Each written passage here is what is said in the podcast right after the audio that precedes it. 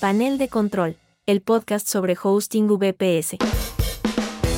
Hola, ¿qué tal? ¿Cómo estás? Te saluda Alex Ábalos y te doy la bienvenida a este nuevo episodio.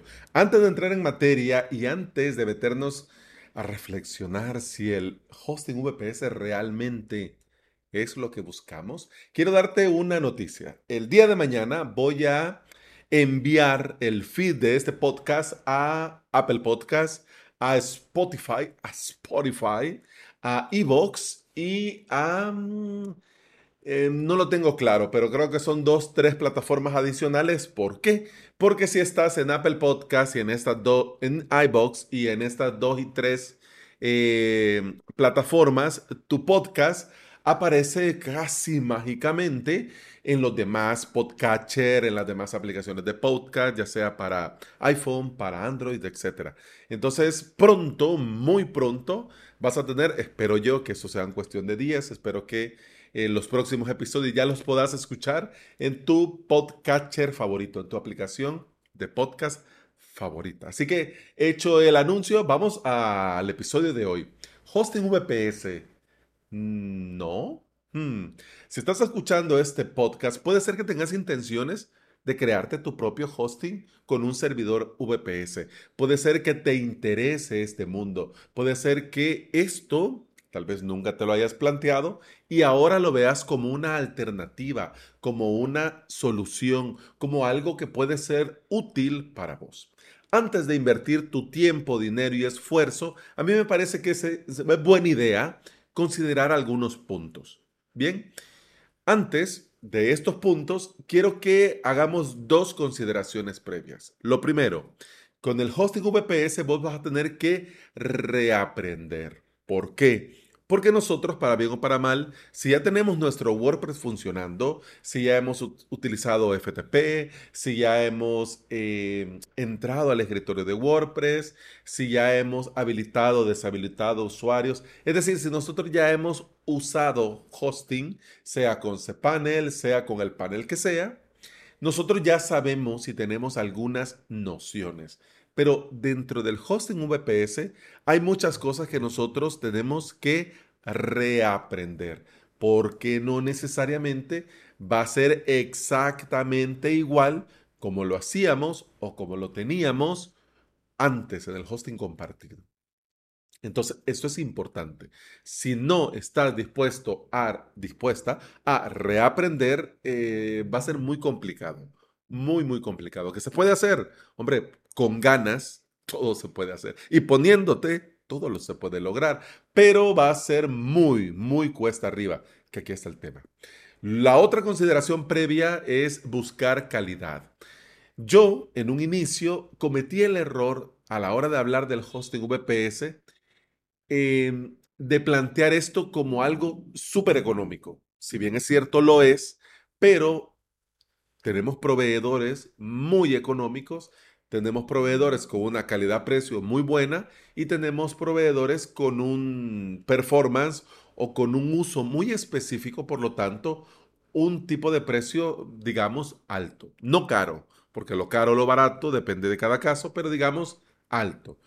En este caso, al iniciar, yo decía y hablaba y comentaba y recomendaba, por ejemplo, el proveedor OVH y hablaba sobre un servidor VPS complex por menos de 10 dólares. Entonces, claro, esto es lo que nosotros vemos cuando nos hablan del servidor VPS y de montarnos lo nuestro en el VPS, que te va a salir más barato, que te va a ser más económico. Y puede ser que sí, y puede ser que sí, pero incluso algunas veces puede ser que estés pagando lo mismo, pero vas a tener más calidad también.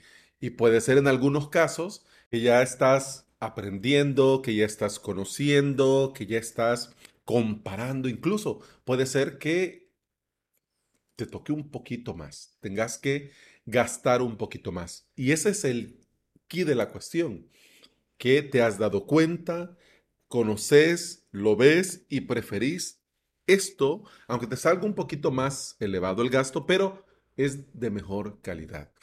En el hosting VPS yo te recomiendo sí o sí buscar siempre calidad, no ir tras lo más barato.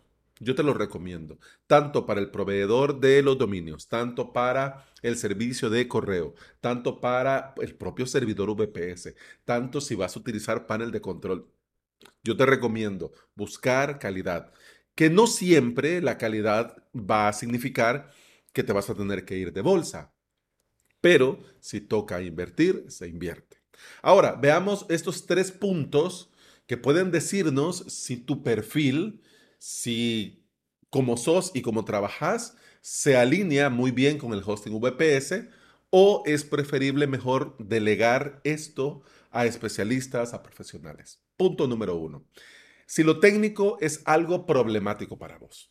O sea, si cuando vos ves eh, sistemas operativos, si ves Linux, si ves la terminal, si ves comandos, esta pantalla negra con letras de colores y tenés que dar un enter y o que de repente algo falla y vos error por aquí, error por allá y cuando sucede esto sufrís, puede ser que no. A mí me pasa esto, por ejemplo, con la contabilidad, con los números, con todo lo que tenga que ver con los impuestos. Mira, yo no, no puedo. Hay algo dentro de mí que siente repulsión inmediatamente y me, bloqueo, me cierro y no. Yo por eso todo eso lo delego en manos de profesionales porque de por sí yo lo voy a hacer mal. Eh, de por sí voy a sufrir haciéndolo y de por sí Em, voy a gastar mi tiempo que pudiera aprovechar en otras cosas. Entonces, si a vos te pasa esto mismo, pero con lo técnico, propiamente con sistemas operativos, terminal, consola, paneles, mejor no. Segundo, por presupuesto o costumbre, si vas siempre tras lo barato. Es decir, nosotros, mira, aquí en Latinoamérica estamos, uh, estamos mm, Estamos muy mal porque nos han enseñado, nuestra cultura nos ha enseñado a cuidar hasta el último centavo. No, no, pero es que este es mío y no, no, no, no, no, no, hasta el último centavo, no. Eso está bien porque tampoco se trata de despilfarrar, pero esto ha generado en nosotros esta necesidad de, bueno, aquí este servidor vale 5, este servidor vale 15 pero tienen la misma potencia. Entonces lo mismo me da. Voy por el más barato. No, no. No debe de ser así. Tenés que, como hemos hablado hasta este momento, evaluar tus necesidades particulares, evaluar lo que el proveedor te ofrece, evaluar si realmente va a valer la pena. De lo contrario, aunque sea barato, vas a tener una experiencia muy mala y vas a tener también problemas por lo mismo, porque tal vez el proveedor es barato, pero ahorra mucho en los temas de seguridad, hace overselling para ahorrarse el tema de recursos. Entonces nosotros no sabemos.